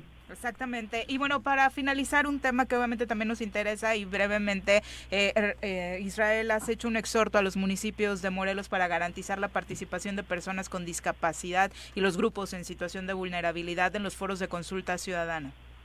Sí, en efecto, como bien saben ustedes, tu auditorio lo hemos comentado muchas veces aquí en la Comisión de Derechos Humanos, como antes no se había hecho eh, nos hemos ocupado, nos hemos interesado y tomado muy en serio a la gente y sus derechos, particularmente de los grupos vulnerables como el de las personas con discapacidad, que es algo en lo que hemos coincidido fundamentalmente con el diputado Beto Sánchez desde su posición en el Congreso y también de su secretario técnico Alejandro Gallardo. Eh, tuvimos algunas pláticas y eh, coincidimos en que era pertinente realizar un exhorto desde la comisión a todos los municipios de la entidad, a los 36, para que se garantice la eh, participación efectiva de las personas con discapacidad y grupos en alguna situación de vulnerabilidad en los foros de consulta ciudadana que se están realizando para elaborar los eh, planes de desarrollo a nivel municipal. Como saben, cada municipio tiene que hacer estos documentos que eh, eh, tienen una, un impacto en, la vida de todas las personas. Pero no se debe de dejar a un lado que en el caso de las personas con alguna situación de vulnerabilidad, una discapacidad, se tienen que tomar acciones adicionales para tomarlos en cuenta, para que su voz se escuche se valore y se traslade a estos documentos, porque en ellos se prevé la manera en que los municipios van a cumplir con las responsabilidades a su cargo, ¿no? Todo lo que tienen eh, eh, como autoridad inmediata y que impacta a la vida de las personas y que se conecta con algo bien interesante que de lo que se habla poco, ¿eh? que es el derecho a la ciudad, el derecho a la ciudad que es algo que tenemos todas las personas para poder vivir, para poder eh, eh, eh, tener nuestro nuestra vida social, ¿no? En espacios que sean justos, inclusivos, con seguridad, que sean sostenibles, democráticos, porque hoy por hoy, como sucede en muchos municipios, y han existido políticas así, lo hemos visto en algunos municipios de, de, la entidad, se generan desarrollos habitacionales, pero no hay hospitales, no hay centros de abastecimiento, no hay escuelas, no hay parques, jardines, no hay transporte, no hay seguridad pública, en fin, todo esto impacta la vida, pero tiene una incidencia todavía más eh, eh, complicada con las personas en situación de vulnerabilidad porque requieren de medidas adicionales que les permitan también acceder a estos servicios de una manera digna. Y por eso es que consideramos que es importante que se les tome en cuenta en estos foros eh, estableciendo también medidas idóneas que les permitan ser tomados en cuenta, como por ejemplo el que se utilice un lenguaje escrito eh, oral y también de lengua de señas mexicana, ¿no? La visualización de textos, los sistemas como el braille, la comunicación táctil, en fin, todas aquellas eh, eh, medidas o instrumentos que sirven para lograr la comunicación de las personas con discapacidad y que de esta manera puedan ser escuchadas y tomar y tomadas en cuenta en la elaboración de estos documentos que impactan a su vida de manera directa. Pues muchas gracias por la comunicación, eh, Israel. Muy buenos días. Ah, en ese tema sí te toca la inclusión, Carlitos, allá en tu chamba. Sí, de hecho estamos trabajando en eh, colaboración con la Comisión Estatal de Derechos Humanos. Eh, nos han estado apoyando con, capacitación. Recientemente concluimos una capacitación con ustedes, ¿verdad, Israel? Sí, en efecto, y, yo creo que si me lo permites, Carlos, eh, también no, no, quiero dejar de mencionar que sabemos que, que no es algo sencillo, pero hay que hacer los esfuerzos, hay que, somos conscientes de, la, de, las, de las dificultades económicas que enfrentan los ayuntamientos, pero lo importante es que estas cosas se hablen, que se tomen en cuenta y que no se invisibilicen, eh, sino que avancemos. Yo siempre he dicho, que en materia de derechos eh, particularmente sociales hay que tener un principio de progreso, no quedarnos igual y mucho menos ir eh, en retroceso, ¿no? Avanzar, lo poco que se pueda avanzar, avanzar, avanzar, porque es así como se construyen eh, las conquistas, los logros y estas se traducen en beneficio de la gente, en este caso de las personas con discapacidad. Así es, la, la idea es que, bueno, de hecho, uno de nuestros ejes estratégicos del Plan Municipal de Desarrollo es precisamente ese, es, y es transversal, es decir, este, la idea es que tanto eh, poder aspir, bueno, aspiramos en esta visión de tres años que, a que eh, al finalizar podamos dejar eh, una debida atención para personas con discapacidad, para las personas también de origen indígena que hablan otra lengua, ah, en este caso el náhuatl, digamos en cada una de las oficinas y dependencias del municipio, para que nadie se quede fuera que todos puedan ser atendidos con la misma capacidad y implica también un cambio de infraestructura en el caso de las personas con discapacidad. No nada más es la, la adecuada atención y, y, este eh, digamos eh, la, la posibilidad de asegurar la comunicación plena con ellos. Tiene y la atención plena. Tiene que ver con la infraestructura también porque no somos ciudades sin rampas sin infraestructura para que las personas puedan eh, digamos, hacer su vida normal como cualquier otra, porque son, son personas como cualquier otra. es correcto. Por supuesto que no, no deberíamos seguir Es una discriminación sesgada, forzada. Exacto. Mm, Israel, muchas gracias por la comunicación. Muy buenos días. Al contrario, gracias a ustedes en el estudio y también a la, audiencia. Buen día. Buen, día. Son las 8 con 6 de la mañana. Muchas gracias a, Raúl Israel, por supuesto, por estas puntualizaciones. Y sí, bueno, al final eh, por acá preguntaban, ¿y qué pasó con esta agresión al periodista en la zona sur? Hubo una recomendación de la Comisión de, Derechos Humanos y obviamente se está llevando el caso a través de este entrecomillado mecanismo que está empezando a funcionar. Pero justo después de esa sesión que comentaba Israel, les platicábamos cómo incluso algunos periodistas mencionaron para lo que está sirviendo, pues mejor ya no quiero participar en esto. De hecho, hubo la, la renuncia tácita y explícita de Jaime Luis Brito, corresponsal de proceso, que pertenecía a este, este mecanismo, y que decidió este, presentar su, renuncia y decir ya no ya no jalo por ahí. Son las 8 con 7, 8 con 11 de la mañana. Muchas gracias por continuar con nosotros. Eh, ya ya estoy dudando de que haya sido para su banda, ¿eh? porque aquí Jared dice, por supuesto, en cabina. Entonces no ah, sé si esa aclaración si era para nosotros. ¿Qué lleva? Tú que querías quedar bien, Carlos, y mira, la fitness banda, no soy. ¿eh? Fitness no soy, yo no tengo broncas estoy gordito. Ya nos vamos a llevar así. Gordito pero bonito. Arturo Álvarez Rogel también nos manda saludos de Temisco. Chacho Matar Vargas también, eh, querido Chacho, un abrazo muy fuerte para ti. ¿Querías comentar algo? Sí, mira que hoy es el Día Internacional de la Visibilidad Transgénero. Se conmemora este jueves. Y el organismo de seguridad ciudadana en la Ciudad de México mencionaba justamente que eh, la violencia psicológica eh, ha subido, no, la violencia en contra de las personas transgénero ha aumentado un 379% en lo que va de este año.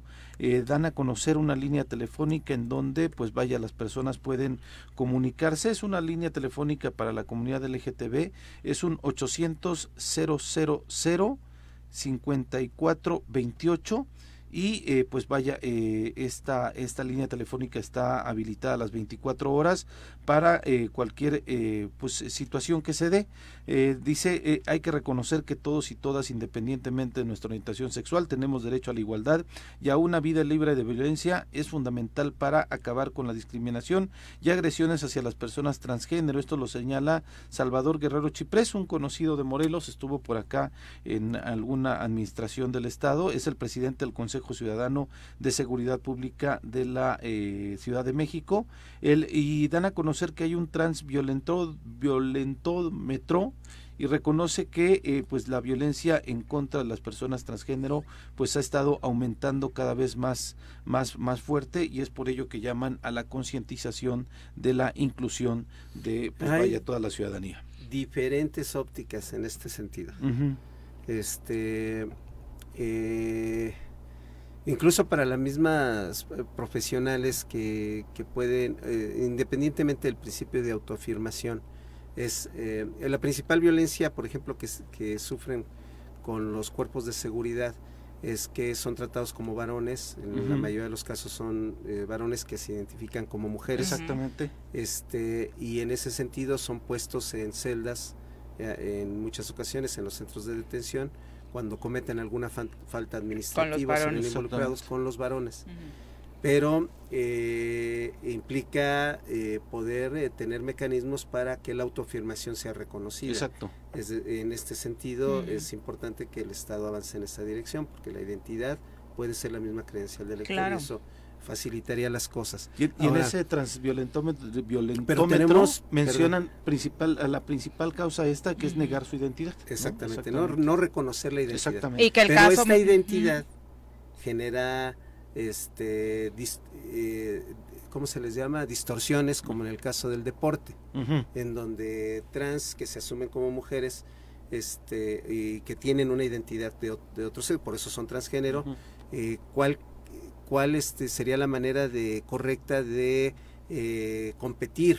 Se está, se está trabajando ese tema porque sin lugar a dudas, sí, sí, pero eh, a mí también lo que me sorprende es escuchar a muchos hombres preocupados por el deporte femenil cuando se han denunciado abusos, callados, se han denunciado muchas cosas. Y ahora muy preocupados porque las trans estén participando con nosotras, que a nosotras también de pronto hay algún sector de las mujeres que no está de acuerdo, por supuesto, y que de hecho eh, pues, la ventaja física, ¿no? sin lugar a dudas. Y sí, tal y como sucede con las mujeres, la expresión máxima de la violencia en contra de los trans, pues por supuesto es el asesinato de las personas trans. Y justo en este foro eh, de activistas y periodistas que se realizaba la semana pasada, activistas trans género del estado de Morelos señalaban esta parte que, asusta mucho, ¿no? El promedio de edad de una persona trans eh, es de 30 años, precisamente por el tipo de violencia que, viven y obviamente tanto por los cambios eh, físicos a los que se tienen que someter en algunos casos, como con gente que de pronto no tiene toda la responsabilidad y por otro, por supuesto, los asesinatos ¿no? y homofóbicos. Es un tema constitucional y, mundial. Ya está reconocido el principio de la autoafirmación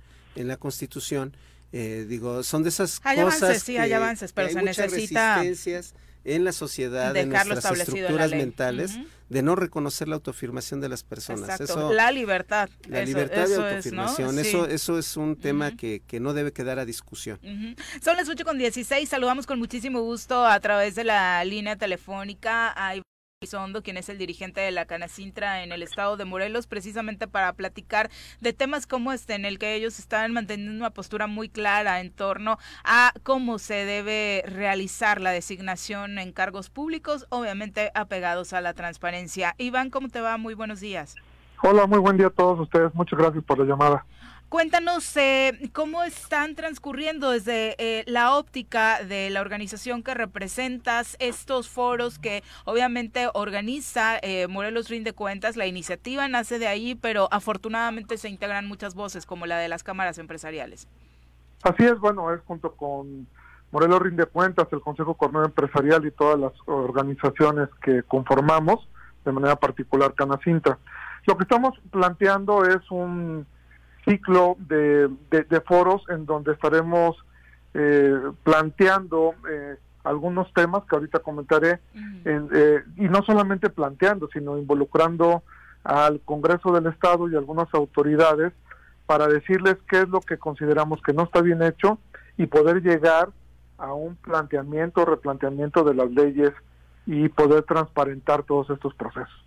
De manera particular, lo que hicimos esta semana en Canacintra, fue hacer un foro donde nos, eh, insisto, participaron varios eh, diputados y les comentamos eh, cuáles son las condiciones que ve la sociedad, que ve el sector empresarial con respecto a las designaciones, que debo decir son designaciones opacas y que en la mayoría de las ocasiones son consecuencia de negociaciones de, de los partidos políticos, de la parte de negociación política para poder poner a alguna persona. Y estamos de acuerdo que en el momento en que no se cumplen estos procesos de, libertad, me refiero a que sea gente preparada, que sea gente honesta, que sea independiente en sus tomas de decisiones, por lo tanto no tiene una independencia para la toma de, estas decisiones. Y entonces pues la sociedad cada vez se hace un lado o no tiene confianza en estos organismos. O sea, es una posición muy clara que tenemos, que estaremos trabajando. Eh, queremos llegar a soluciones concretas y que se realicen. Y si no se realizan, también lo estaremos comentando, espero a través de también de medios como el de, el de ustedes, diciendo quién no se comprometió o quién no quiere llevar a cabo este tipo de cambios. Iván, ¿por qué es importante la participación de las cámaras en este eh, tema eh, que depende, vaya, del, del, eh, principalmente del Poder Legislativo?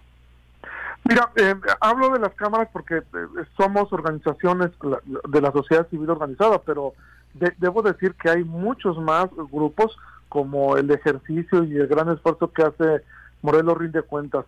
No solamente, insisto, las cámaras, todos como sociedad tenemos que tener una participación muchísimo más activa, porque también hay que reconocerlo, ¿eh? eh existen esfuerzos de la sociedad de tratar de cambiar las cosas, pero no participa la mayoría de la sociedad. Entonces, a mayor participación, eh, el Congreso en este caso entenderá que tiene que actuar porque son nuestros representantes y podamos tener mejores personas mm. en los cargos públicos que permiten tomar decisiones, ¿no? Eh, eh, si no hacemos esto y nos unimos todos, seguiremos en esta opacidad en la cual hemos estado viviendo durante muchísimos años. Y en el rezago, porque precisamente por cumplir con cuotas políticas, Iván, llega gente que no está capacitada a los cargos. Por supuesto, por supuesto. Eh, eh, eh, no está preparada, pero aparte de no estar preparada, toma decisiones en función de, pues digamos, de los intereses de estos grupos políticos y, va dejando rezago, como bien dices, pero después las definiciones no son correctas, no están apegadas a ley, entonces la gente se ampara, se atrasan los procesos, se incrementan los costos. Eh, este tema tiene consecuencias multivariables que tenemos que atacarlas de fondo. Y el fondo es que llegue gente a través de un proceso abierto, un proceso estructurado, gente preparada y lo más importante para mí, gente honesta que pueda eh, tomar este tipo de liderazgos. Sin lugar a dudas, pero efectivamente ya en la práctica, en el papel, ¿qué es lo que se busca? ¿Una reforma? ¿Cuál es el compromiso que están haciendo los diputados para que esto pueda cumplirse? Primero, eh, tener unas mesas de trabajo técnicas de gente que sepa del tema, que sepa de qué es lo que se tiene que hacer, llevarlo a una reforma en donde existe una participación activa de la sociedad civil organizada, en donde existan, por decirte algo, convocatorias no de fin de semana, convocatorias que tengan a lo mejor un mes para que la gente preparada pueda cumplir con todos los requisitos y participar. Primero que se enteren, ¿no? Porque luego ni se enteran. Ah, a eso me refiero. después, eh, es muy importante que las entrevistas y los procesos de evaluación sean transparentes y abiertos, que la que la sociedad pueda ver que y después un tema fundamental que la votación no sea secreta, que la votación de los diputados sea a mano alzada y nos demos cuenta qué es lo que están votando, pero que también nos digan por qué votaron a favor o votaron en contra, cómo evaluaron el tema y nos demos cuenta qué tipo de decisiones están tomando que de pronto pareciera de risa que este tipo de situaciones no se den ya de facto, ¿no? O sea, ¿por qué poner en secreto por quién votas? ¿Por qué y por quién votas? ¿No? O sea, ¿qué hay detrás de eso? La verdad es que eh, todo este tipo de decisiones tendría que darse ya sin que se tuvieran que realizar estos foros. Desafortunadamente, la apertura que han tenido otros funcionarios, pues no ha sido la mejor, ¿no? Y comparecencias secretas, Aparte, ¿no? En lo obscurito, sin lugar a dudas. Eh, obviamente hay muy buenas expectativas respecto a estos foros por parte de las cámaras cámaras, eh, Iván. Sí, sí, la verdad es que recibimos, bueno, primero una buena convocatoria, la gente, bueno, los diputados eh, participaron, ya hay un compromiso, vienen eh, otros foros más y todos los foros llevarán a una conclusión y esa conclusión la compartiremos para que nos demos cuenta quién está comprometido con la transparencia y quién no, y ya que se tomen decisiones al respecto. Hoy estamos cerrando justo hoy el primer trimestre del año. ¿Qué eh, recuento tienen las cámaras empresariales de este inicio del 2022? Bueno, si nos comparamos con los dos años anteriores, debo decir que hay mejores expectativas, ha incrementado eh, todo el tema eh, e-, económico, obviamente a lo mejor no en los términos en los que estábamos antes del inicio de la pandemia, pero sí interpretamos que hay una recuperación. Hay grandes retos, hay que entender, que lo he platicado creo que la vez pasada con ustedes, que cambiaron los modelos de negocios, los empresarios tenemos que adaptarnos y tenemos que trabajar en conjunto con las autoridades. y tenemos que ser fuertes entre todos, ¿no? Y, y, en función de esto poder tener mejores resultados. Iván, para finalizar, antes de que eh, terminemos la entrevista, Carlos Caltenco, a tus órdenes. Ayer sostuvimos un encuentro en el municipio eh, de, eh, digamos, la Secretaría de Economía del Estado, de Fidecom, de la parte municipal, lo que fue es la Secretaría de Desarrollo Económico y la de Fomento Empresarial, con varios empresarios del municipio. ¿De Temisco? De Temisco. Estuvo presente la presidenta municipal y, y el síndico. Y una de las recomendaciones, porque no están organizados en Temisco, no tenemos este, representación de las cámaras, y, tampoco tenemos, y hay muchas cosas que requiere de su organización, muchos programas, apoyos que, que estamos nosotros en la mejor disposición de facilitar para, para los empresarios en este proceso de reactivación, eh, pero se requiere que se organicen, que, que se conformen. ¿Van a ustedes a, a hacer algún trabajo para hacerlo más extensivo, que no sea nada más, que no se quede nada más en el orden estatal, sino que puedan aterrizarlo en los municipios? Sí, de hecho, mira, eh, Canacintra, ya hablando de manera particular de Canacintra, tiene representación en todo el estado. Tenemos empresarios que son afiliados, eh, insisto, de todo el estado, y si ustedes nos permitieran eh, algún acercamiento con estas organizaciones, con todo gusto iríamos, les comentaríamos qué significa participar, porque eh, al participar dentro de alguna cámara, eh, la eh, ya ahí tenemos procesos de organización que nos permiten acercarles diferentes tipos de programas. Eh, eso es como primer elemento. Segundo, somos más fuertes si somos eh, si estamos más unidos, ¿no? Que eso también es un tema importante. Y junto con la Secretaría de Desarrollo Económico, en este momento, bueno, desde hace año y medio, traemos varios programas que los estamos llevando a todo el estado mucho a través de, del Fidecom, como comentabas, son programas para generación de nuevos modelos de negocios, todo lo que es el comercio electrónico. Vamos a iniciar ahorita un tema de un nodo de innovación que va a impactar en todo el estado. Traemos también ahorita, apenas el día de ayer eh, confirmamos, vamos a tener unos congresos en diferentes temas con gente internacional, pero la idea es que pueda participar todo el empresariado del estado de Morelos. Como lo hemos dicho en muchas ocasiones, eh, Morelos no es Cuernavaca, sino tenemos que acercarnos con otros municipios. Así que si nos puedes acercar, te lo agradecería infinitamente. Al orden, intercambiamos teléfonos después. La verdad que te lo claro. pase sí, producción. Sí, sí. Claro Gracias, Iván, por la comunicación. Muy buenos días. Con, con todo gusto. Hasta luego. Hasta luego. Hasta luego. Hasta luego. Son las 8 con 26 de la mañana y obviamente se termina marzo, el mes de la mujer, y no podemos cerrarlo si no es hablando precisamente del trabajo que se está haciendo particularmente en Cuernavaca eh, para erradicar la violencia en contra de las mujeres a través del Instituto de la Mujer en la capital del estado de Morelos. Y nos acompaña precisamente la titular del instituto en esta administración, Lorena Castillo, a quien eh, recibimos con muchísimo gusto en cabina por primera ocasión, justo en este arranque de, de la administración práctica prácticamente. Lorena, bienvenida. Muchas gracias. Muchas gracias por la invitación. Efectivamente es la primera vez en cabina, sí. pero muchas veces en casa escuchándolos y me alegra mucho estar aquí. Muchas gracias, Lorena. Y, y, obviamente eh, nos interesa platicar contigo acerca del el proyecto que eh, encabezas, porque sin lugar a dudas, teniendo alerta de violencia de género, estando recibiendo el municipio en una situación tan complicada en, en muchos ámbitos como de la infraestructura, lo platicábamos hace un momento, no solamente para personas con discapacidad, por supuesto para las mujeres. ¿Cuál es el plan que tienes al frente de la institución? Mm, creo que siempre se parte haciendo un diagnóstico y efectivamente uh -huh. no es nada sencillo iniciar incluso hasta sin personal, sin capital humano, que es uh -huh. lo más valioso, pero afortunadamente ahora ya tenemos un equipo eh, completo creo que, que, con ello podemos trabajar este proyecto que estamos pensando es articulado. Uh -huh. Por un lado está se atender la declaratoria de, eh, de, la alerta de violencia de género, es uh -huh. indispensable, es una tarea impostergable, pero también tenemos la atención integral eh, que requiere la prevención continua y la atención de las causas estructurales, de los determinantes sociales, porque si solo llevamos una plática, una, un taller, uh -huh. por supuesto que impacta porque ayuda a reeducar, pero si no impactamos esos determinantes sociales, es decir, desde la salud mental, desde las condiciones en las que están viviendo, condiciones realmente eh, lamentables en muchos uh -huh. casos, es un círculo de, de, violencia que no se puede romper. ¿Cuál es la trayectoria, el trabajo que has hecho que te lleva precisamente a trabajar de la mano del alcalde eh, José Luis Uriostegui y de su equipo eh, y llegar a, a encabezar el instituto?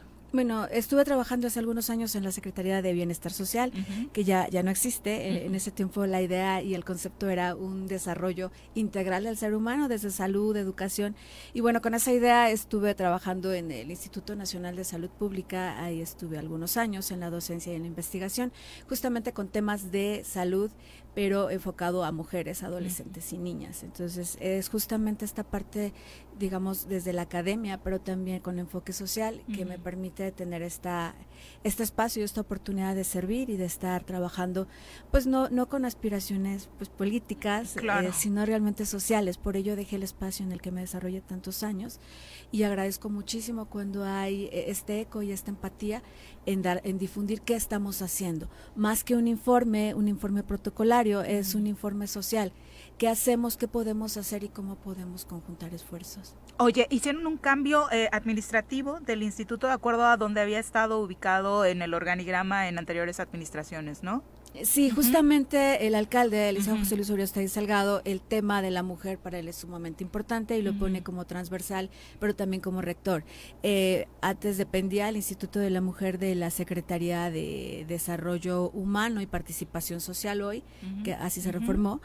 Eh, y dependía directamente de esta secretaría. Sin embargo, ahora pasa a la presidencia, quien este, estructura, quien evalúa y por supuesto la línea es la línea rectora es el presidente. Es directamente, presidencia y eso le da una importancia mucho mayor y en este esquema que mencionas es una política transversal. ¿Cómo lo están tomando? Porque eh, al interior del ayuntamiento. Hay un hay una creo que excelente recepción y sobre todo una responsabilidad, porque es ya una obligación, ya eh, esta parte de entender la perspectiva de género desde un ámbito y desde un espectro realmente amplio. Entonces, eh, justamente todas las instancias están coordinadas para que las acciones tengan esta perspectiva, esta visión y esta amplitud. Eh, recientemente instalamos el PASEMUN, que es el, no, sin temor, o bueno, más bien con el riesgo de equivocarme, es el primero que se ha instalado en Morelos como tal. Em, es el, el PASEMUNO es el programa de prevención, atención, sanción y erradicación de la violencia contra las mujeres. Y justamente habla de la coordinación de todas las instancias, es decir, trabajar directamente con la Secretaría de Auxilio y Protección Ciudadano, pero también con la Secretaría de Desarrollo Sustentable para procurar espacios favorables, es decir, banquetas, luminarias que le den mayor seguridad y menor percepción de riesgo a las mujeres y niñas que caminan, porque que caminan en digo en, Cuernavaca, porque el aproximadamente aproximadamente el 70% de delitos contra las mujeres o agresiones como tal se dan en la vía pública y en parques. Entonces es fundamental, por ejemplo, esto de tener condiciones favorables y de seguridad y que rescatemos las calles, que no tengan miedo al salir porque está oscuro, porque eh, hay basura que puede esconder incluso atrás de una pila de llantas a un agresor. Y la percepción es fundamental para crear un, ambiente pues más más favorable para podernos desarrollar. Entonces todas las secretarías están actuando en consecuencia, el Consejo de Seguridad con las marchas exploratorias con los eh, comités de mujeres constructoras de la paz, que también Cuernavaca es de los primeros o el primer municipio que lo está instalando. Entonces creo que eh, esta coordinación, pero real, y operativa que se puede incluso evaluar por el número de acciones que estamos haciendo, se está dando desde ya, desde el primer día. De pronto escuchamos el Instituto de la Mujer y creemos que puede resolver todos los problemas relacionados en torno a las violencias que sufrimos las mujeres, pero el ámbito de competencia a nivel municipal también está eh, acotado, ¿no? A ciertos lineamientos. ¿Qué, ¿Qué, les dices a las mujeres que nos escuchan en Cuernavaca particularmente? ¿Para qué está el instituto en este caso a la hora de que eh, puedan eh, llamarles? Claro, eh, tienes toda la razón. Este, muchos de, muchas de las situaciones que se dan no podemos resolverlas. Nosotros estamos desde tres perspectivas. La, la contención y asesoría psicológica, cuando una mujer se siente violentada o se siente en riesgo. Eh, también la parte jurídica, cuando un tema relacionado a una agresión o alguna situación de violencia contra la mujer pues, se puede atender. Y la parte de eh, generar proyectos productivos y tecnologías domésticas es fundamental para lograr esta autonomía o, esta seguridad.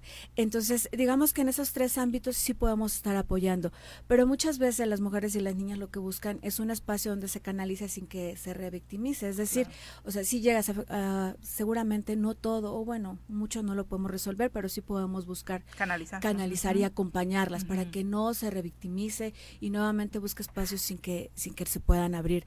También hablando de, de cifras, más del 60% de mujeres cuando sienten que son agredidas, o tienen alguna situación que les esté afectando, no denuncian ni buscan ayuda y no denuncian porque creen que no, no es importante, es decir, ni siquiera pues se ha reconocido. Exacto, se está normalizando, incluso no buscar ayuda porque pues bueno, no me van a resolver. Y, y nos, nos, nos, han dicho eso, siento que muchas veces como autoridades eh, hemos sido indiferentes u omisos.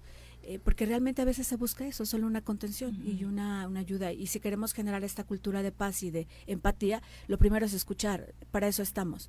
Entonces creo que eso sería lo primero. También no denuncian porque... Eh, tienen miedo que no les crean, entonces es devolverles la confianza. Entonces, si no, no, quizá no pueda resolver mucho o todo, pero sí el acompañamiento está y ese es el primer paso para que se sientan seguras y puedan defenderse. Claro, e identificar también las mujeres debido al grave problema que estamos teniendo, qué puerta tocar, ¿no? Y en este caso sí sería el instituto una primera puerta para que desde ahí, sea cualquiera el nivel de violencia que estés viviendo, puedan acompañarte, canalizarlo, en dado caso de que no esté dentro de las competencias que ustedes tienen. Pero por supuesto, este tema allí lo hemos estado platicando de manera muy frecuente, la atención psicológica, una mujer que hoy en cualquier nivel de violencia que esté viviendo necesite o quiera y no pueda pagar eh, un psicólogo para ella, sus hijas, ¿puede acudir con ustedes? Sí, totalmente. Eh, de hecho, justamente hablando de, la relación que hay con todas las instancias y cómo lo están tomando, el DIF, el sistema DIF municipal también tiene una, tiene una campaña permanente de atención eh, justamente emocional, porque creo que la salud mental y sobre todo post pandemia, que fue donde más se dio, y esto se da porque justamente estábamos encerrados, estábamos en aislamiento y eso hace que eh, la convivencia muchas veces no sea la más adecuada. Entonces es urgente ahorita post pandemia atender a las mujeres, además de todo el rezado que tendríamos. Entonces el DIF eh, ahora está justamente teniendo esta, esta campaña y también puede ser virtual porque muchas mujeres no se pueden trasladar, incluso los costos. Debemos de pensar en todo eso. Por eso estamos yendo a las colonias.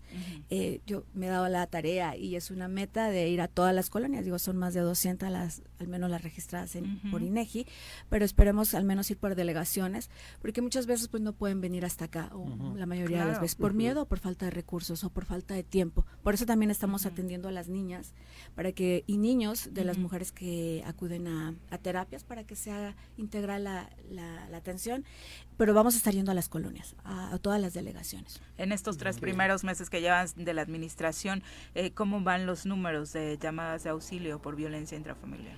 Em, eh, nos hemos centrado mucho en, las, en las colonias que tienen el mayor índice de, de violencia. Eh, y esto, bueno, se, se diagnostica o se, se, visualiza por el número de denuncias que hay. Sabemos que hay muchas que lamentablemente no, no, se dan, pero ahora está aumentando, están aumentando el número de visitas y de llamadas. Estamos pensando que tenemos, hoy por hoy tenemos a 32 mujeres que tenemos atendiendo ya con, con terapia permanente que requieren de 11 sesiones. Y bueno, es poquito el personal, pero estamos buscando apoyo de la UAM, de algún, del TEC de Monterrey, algunas universidades que nos han, nos han dado esta apertura, pero solo para contención, para consulta no tenemos mucho personal, pero sí tenemos el suficiente. Entonces, estamos pensando que en tres meses tenemos 10 por mes, 10 por mes, pero sesión completa, es decir, sesiones ya con una terapia. De, quienes ya quieren dar el paso de salir y de este círculo. Exacto, y que va a ser completo. Y de contención estamos hablando de aproximadamente tres o cuatro mujeres de, por promedio por día. Entonces creo que eh, sí hay, hay un avance, hay un avance porque mucha gente ni siquiera sabía que existía. Y, este espacio, que quizá en este momento sea muy rígida mi participación, pero me gustaría en algún momento pues hacerlo más afable. Están las puertas abiertas, ¿no? Por supuesto, porque creo que es, un, es, la otra pandemia, ¿no? Como le han llamado, la de la violencia. El, el número al que pueden marcar eh, las mujeres precisamente que se encuentren en alguna situación de riesgo y que obviamente, como decías, el instituto está abierto para acompañar y canalizar. Sí, y que bueno, bueno, hay dos números, uno que es el, el, de, el de oficina, que es el triple siete uno cuarenta y cuatro cero cero seis siete, lo voy a dejar en producción si me lo permiten. claro. Y hay uno permanente, eh, que es triple siete tres sesenta y siete cuarenta y cuatro cuarenta y siete, porque bueno, un hecho de violencia pues no, no, no respeta y sobre todo de auxilio inmediato y justamente con la eh, con la Secretaría de Auxilio y Protección Ciudadana a cargo de la maestra Alicia Vázquez Luna, hay una hay una conexión permanente, entonces alguna situación de esa que tengan que, reportar de inmediato, o sea, no están solas y este es de manera permanente que, que lo tenemos ahí. Perfecto, pues muchas gracias por acompañarnos y obviamente los micrófonos están abiertos para cualquier mensaje que quieras enviarle a las mujeres de Cuernavaca.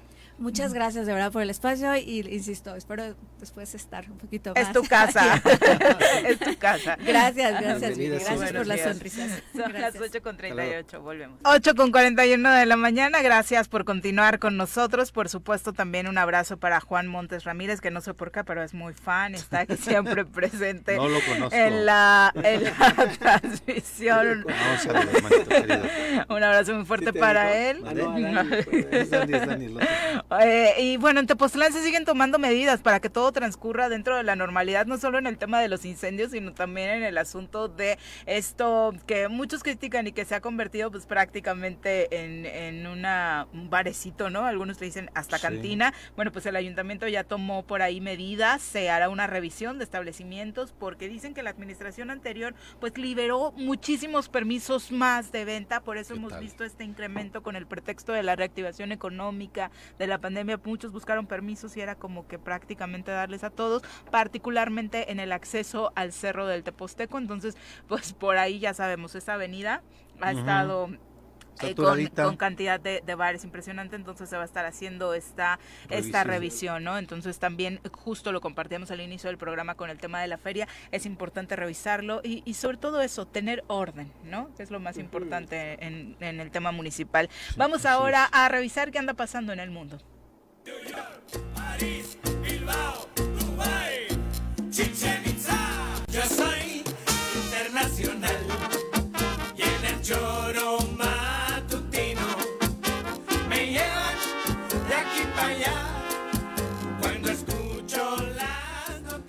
Mi querida Claudia, qué gusto saludarte. Muy buenos días. Hola, muy buenos días. Hace mucho que no nos escuchábamos. Oye, tú te ofrecías. Platicamos cuando iniciaba el conflicto Rusia-Ucrania y ya lleva 36 días. Así nos es. abandonaste mucho.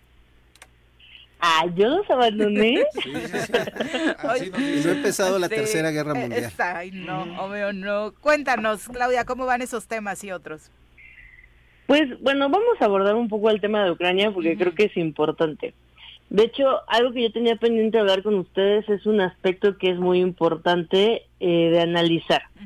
De pronto cuando tenemos diferencias culturales, eh, puede sernos difícil comprender ciertas cosas. No sé si alguno de ustedes tuvo oportunidad de ver estos videos de del presidente Putin hablándole a pues no solamente a sus a sus eh, miembros de gabinete o, o, personas que trabajan con él en el gobierno, sino también a los oligarcas rusos, a los empresarios, ¿no? Que pues para hablarles de la situación de Ucrania, ¿no? Y explicarles por qué era importante y necesaria esta intervención, porque sí lo manejaba él, de paz de Rusia en Ucrania.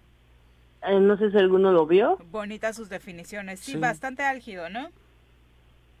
Sí, y además lo interesante eran las caras y sobre todo se vio muy notorio cuando habló con los empresarios en Rusia. Sus caras eran muy serias, incluso había uno que otro que hacía pues gestos muy abiertos de lo que estaba pues sintiendo al respecto de las palabras del presidente. Si bien yo no hablo ruso y yo creo que varios del auditorio tampoco lo hacen, pues probablemente podríamos haber entendido lo que realmente significaban sus gestos, pero definitivamente si podemos algo decir de este lado del mundo es que no se veían muy felices y se veían un poco mm, recelosos, incluso molestos con las decisiones del presidente Putin. Después comenzaron a llegar las sanciones y todo lo que eso implicó, no solamente para nosotros, el resto del mundo, que pues sí ha sido un gran sacrificio para la Unión Europea, para Estados Unidos, pero también para nosotros los mexicanos lo hemos visto en nuestros bolsillos con la inflación, eh, por todo lo que está pasando con respecto a las sanciones y cómo eso impacta en los precios de los energéticos. Pero definitivamente a quien le está impactando muy fuertemente es a los empresarios y ya incluso a las personas, a los ciudadanos rusos. Entonces tampoco es tan sencillo, ¿no? Muchos recuerdo que decían, no, es que el presidente Biden es muy tibio, ¿por qué no hace nada y ayuda a Ucrania? ¿No? Y creo que esto es una prueba de que las sanciones están funcionando. ¿Por qué? Porque al final del día alguien que no creíamos que se fuera a sentar a negociar con Ucrania era precisamente el presidente Putin y pues desde los primeros eh, días de que se comenzaron a circular las sanciones, pues de hecho se tuvieron que enviar delegaciones a que hablaran. Primero en Bielorrusia, que como saben, pues colaboró con Rusia para que pasaran por ahí sus tropas para poder entrar al territorio ucraniano y eso definitivamente es un impedimento muy grande para que sea un buen mediador en una negociación entre Rusia y Ucrania. Y además ya se hizo el cambio hacia Turquía, que bueno, Turquía es digámoslo así, un miembro de la OTAN. Entonces... Tampoco es muy imparcial que digamos, Clau, pero... Exactamente. después de todos estos temas en los que, eh, cuando anunciaron que iniciaba el diálogo, la verdad es que fue un, grito de esperanza en el mundo, creyendo que se iban a sentar a dialogar e iba a parar el conflicto armado, pero ha estado transcurriendo a la par, ¿no? Aunque suene difícil de entender, es voy, me siento contigo, platicamos, nos echamos un cafecito y por el otro lado se están matando nuestros connacionales. Así es, así es, este, hay que, hay, bueno, o sea, yo me estoy yendo a temas políticos porque eso es, digamos, el área que yo he estudiado, ¿no? Eh, y además es ahí donde se va a resolver, ¿no? Exactamente.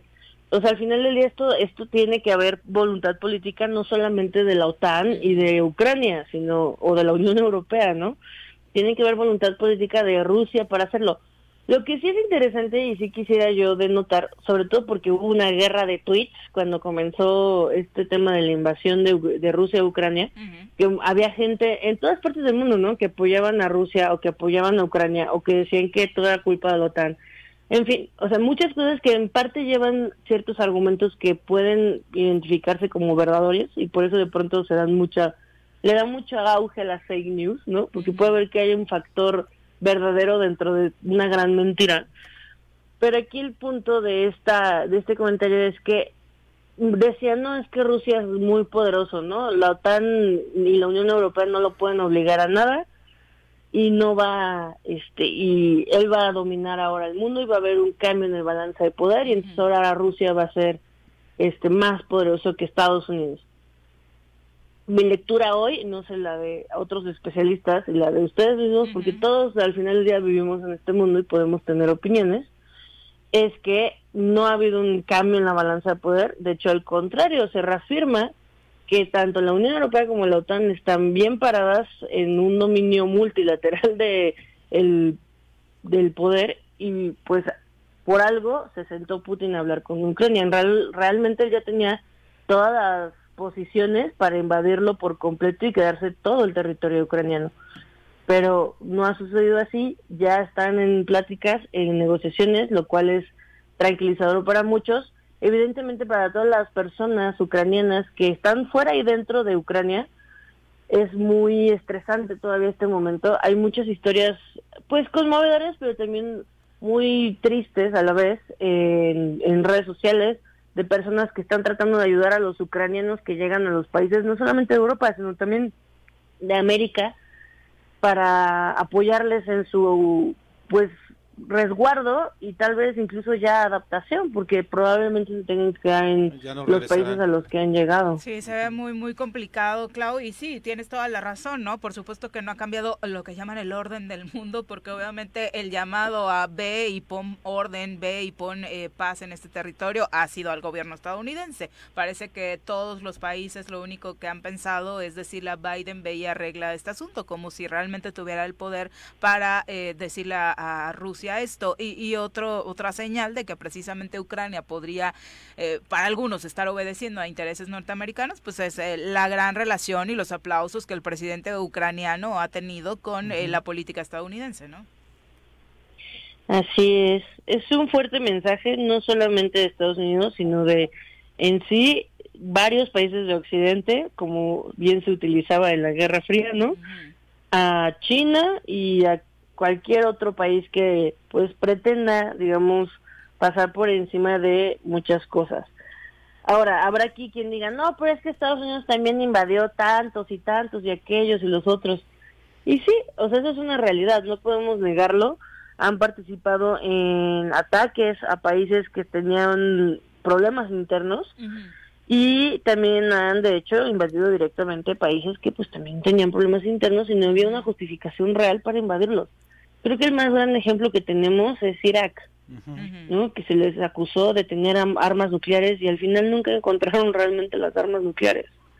Ok, pues eh, Claudia, obviamente después de 36 días desafortunadamente no tenemos buenas noticias respecto a la resolución de este conflicto bélico que hoy está enfrentando al mundo. La, digamos, buena noticia que salió ayer, y eso sí quisiera eh, recalcar, es que eh, Rusia anunció un alto al fuego en Mariupol, que es una zona que está al oriente, digamos, al occidente de Ucrania, o sea, ya más pegada hacia Europa, y también están reduciendo parcialmente militares en Kiev. Evidentemente esto va a ser una palanca de negociación, ¿no? Ah, bueno, no me, no me gusta lo que me estás diciendo, pues empiezo a aumentar ataques y militares en tu territorio, ¿no? Ah, bueno, sí me gusta, entonces me retiro un poquito más. Lamentablemente eso implica que están pues prácticamente jugando con vidas humanas. Sí, es eh, la moneda de cambio, desafortunadamente, Clau. Muchas gracias por este contexto después de un mes sin saludarnos y sin tener reportes de cómo andaban las cosas por Ucrania. Muy buenos días. Que estés bien. Así es, muy buenos días y ánimo. Abrazo con 52 de la mañana, obviamente para todos los que estaban preguntando o ya están planeando con qué platillo lucirse este fin de semana, ya nos acompaña a través de la línea telefónica el chef eh, Tony Castillo, a quien saludamos con muchísimo gusto, precisamente del santuario del chef. Eh, eh, nos acompaña hoy a través de la línea telefónica. Tony, ¿cómo te va? Muy buenos días. Hola, ¿qué tal? ¿Cómo están? Buenos días. Saludos a todos ahí en el estudio y a toda la audiencia el showroom matutino. ¿Estamos listos? Perfecto, que hoy nos vas a sorprender con tallarines. Sí, mira, algo que mucha gente no sabe es que una de las especialidades que tengo es comida tailandesa. Mm. Entonces, hicimos una, una fusioncita por ahí con una receta de tallarines. este, lógicamente aquí en el Santuario del Chef los tallarines los hacemos de cero aquí en casa. en esa, eh, para esa receta les, les voy a sugerir alguna, alguna marca. De pronto la marca Varilla es muy buena para ah, esos tallarines. Es con la única que me queda. Pues para hacerlo más fácil también, ¿no? Ahí con en, casita. Sí, claro, otras tienen como complicaciones más intensas, sobre todo para los que están iniciando apenas en el tema de la cocina. Entonces, tallarines a la castillo en salsa de tamarindo. Exactamente, es una receta muy rica y muy muy fácil. Además tenemos en todo el estado de Morelos tenemos tamarindos, así que hay que aprovecharlos. Y es una, una alternativa más para, para el producto local, ¿no? Claro, para consumir local eh, vamos por tamarindos morelenses. Entonces, ¿cuánto vamos a necesitar? Mira, esta salsa tiene, tiene una, una ventaja que podemos hacer eh, no sé, un litro, dos litros y guardarla además, ¿no? Y nos puede servir para algunas otras recetas. Pero eh, eh, sí, necesitamos más o menos un kilo de tamarindos pelados, ah, hervidos. Eh, vamos a hacer algo así como una como una conserva de tamarindo con vamos a utilizar piloncillo, que además también lo, producimos aquí en Morelos, azúcar morena, eh, le vamos a agregar un poquito de sal o una tacita de jugo de limón. Vamos a hervir todo esto junto hasta que se caramelice más o menos, que se haga una pulpa, una pulpa un poco espesa. Ya que ya que tenemos ese esa pulpa, entonces vamos a tratar de remover eh, los huesos del tamarindo.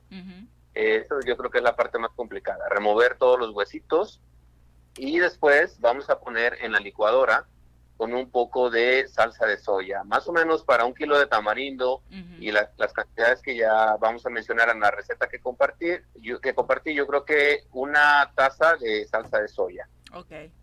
No se vayan a tomar el tamarindo antes con la michelada, ¿eh? Exacto, ¿eh? No, oye, además Al fin que nos pidió un kilo el chef. Así es. Entonces, eh, bueno, ya tenemos ahí eh, la, pulpa, nuestra pulpa, ya le agregamos la salsa de soya.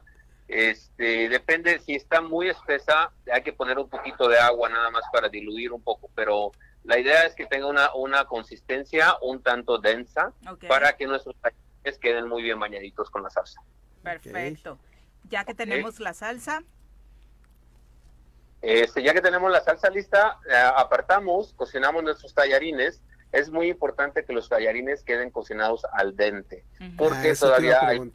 Esa duda Ah, ya poco sí te quedan al dente, Carlitos. Claro, y particularmente me gusta preparar pastas, pero... Ah, ok, dejamos al dente. Hay que aprender, hay que aprender a, comer eh, como debe ser, ¿no? Para disfrutarla al máximo. Entonces, bueno, aquí lo que sigue, este, yo les sugerí algunos vegetales, pero en realidad podemos utilizar lo que tengamos en la nevera. Aquí, este, a mí me gusta mucho el chayote, la zanahoria, los pimientos morrones de colores. Este, a mí me gusta la comida picante, entonces de repente agrego por ahí un poquito de rebanadas de jalapeño para hacerlo más, este, picante. Eh, en la salsa olvidé mencionar que lleva eh, de dos a tres chiles de árbol para darle un toquecito picante también a la salsa. Ay, qué deli. Ok, bueno, ya tenemos ahí los vegetales, hay que cortarlos estilo juliana, que son tiritas delgaditas es muy importante agregar cebolla, ajo y sobre todo eh, jengibre. Aquí el jengibre es lo que nos va a dar, nos va a detonar la receta este, pues de estilo asiático, ¿no? De estilo oriental. Eh, aquí la cantidad es súper importante para que no se te vaya a, pasar, ¿no? El jengibre es súper, súper fuerte. Es muy fuerte, sí. Yo estoy recomendando dos cucharaditas de jengibre picado este, eh, definitivamente quiero aclarar algo aquí. El jengibre es además muy, muy bueno para la salud. Entonces, si se les pasa la mano de pronto, no, hay problema, traten de comérselo porque además es, muy saludable, ¿no? Es muy bueno. Exactamente. Eh, y ya tenemos ahí los vegetales, entonces lo que sigue es lo más este, divertido. En una sartén amplia con, con buena, buena, este, buen tamaño o una cacerola honda eh, vamos a calentar un poco de aceite y eh, un poquito de aceite de ajonjolí también, ajonjolí y aceite vegetal. Eh, calentamos a temperatura alta y vamos a, a sartenear nuestros vegetales. Los, los pasamos por aceite, que no se cocinen, nada más lo que queremos es saltarlos un poco y después vamos a combinar con los tallarines y nada más a modo de calentarlos a una temperatura pues que podamos comer inmediatamente. Nuestra salsa ya debe estar lista, entonces eh, cubrimos esta mezcla con, lo, con la salsa. Y, y, ya tenemos nuestros tallarines. Aquí lo único que faltaría sería agregar la proteína. Esto puede ser cerdo, pueden ser camarones, puede ser pollo o simplemente Sí, por la temporada creo que sí, unos marisquitos se antojan, se antojan más y se lleva con todo, ¿no? Se lleva con todo, ya tenemos, la salsa es muy noble, tiene, es una, salsa agridulce, picosita, entonces si son camarones, mariscos, lo que le quieras poner le va muy muy bien, si es pollo no se diga, eh, incluso puedes, puede ser un lomito de res o puede ser este, carne de cerdo. Perfecto. Eh, cualquier carne que, ya tenemos mucha hambre. Y ya nos quedó listo para servir entonces, Tony. Exactamente, y este ya lo que sigue es un poquito de semilla de ajonjolí tostado para decorar, unas ramitas de albahaca, casa de albahaca o cilantro. Este. Me está haciendo sufrir. Suena, suena espectacular, Tony. Oye, eh, obviamente la receta va a estar ya completita con tu descripción, en, con todos los ingredientes que recomendaste en redes sociales. Y cuéntanos, para todos los que quieren visitar el santuario del chef, ¿dónde estás y en qué número reservamos? Sí, mira, estamos en Ticumán, Morelos, en calle Gabriel Mariaca número 4 eh, todo el mundo dice es el centro de Ticumán. Realmente estamos una calle antes de eh, llegar al Deportivo de Ticumán. Del lado derecho, exactamente a mitad de la cuadra. Y este, eh, bueno, el número para reservar es 734 53 03 72. Y estamos de jueves a domingo. Jueves y viernes eh, abrimos a partir de las dos y media de la tarde hasta las 10 de la noche. Y sábado y domingo a partir de las 9 de la mañana ofrecemos el desayuno, comida y cena. Bueno, la, sorpresa que, estamos preparando para todos es, eh, vamos a, estamos ya casi terminando nuestra terraza, donde vamos a estar ofreciendo eh, sushi y no sé, algo casi como DJ los fines de semana, algo así, pues para la juventud pues ya nos avisas para ir a, la inauguración, Tony. Muchas gracias por la comunicación. Muy buenos días. Claro que sí, estamos en contacto. Gracias a ustedes y saludos a todos, a la audiencia. Ya nos vamos corriendo, vamos corriendo a comer rico. Mi querido Carlos, muchas gracias por acompañarnos. Gracias a ustedes. Gracias, Viri. Gracias, que tengan un excelente jueves. Mucho cuidado, es quincena, ya sabe que luego las cosas se ponen medio complicadas. Afortunadamente ya tenemos operativos de seguridad en estos días más intensos. Feliz día. ¡Uy! ¡Se acabó! Pues así es esto. Esta fue la revista informativa más importante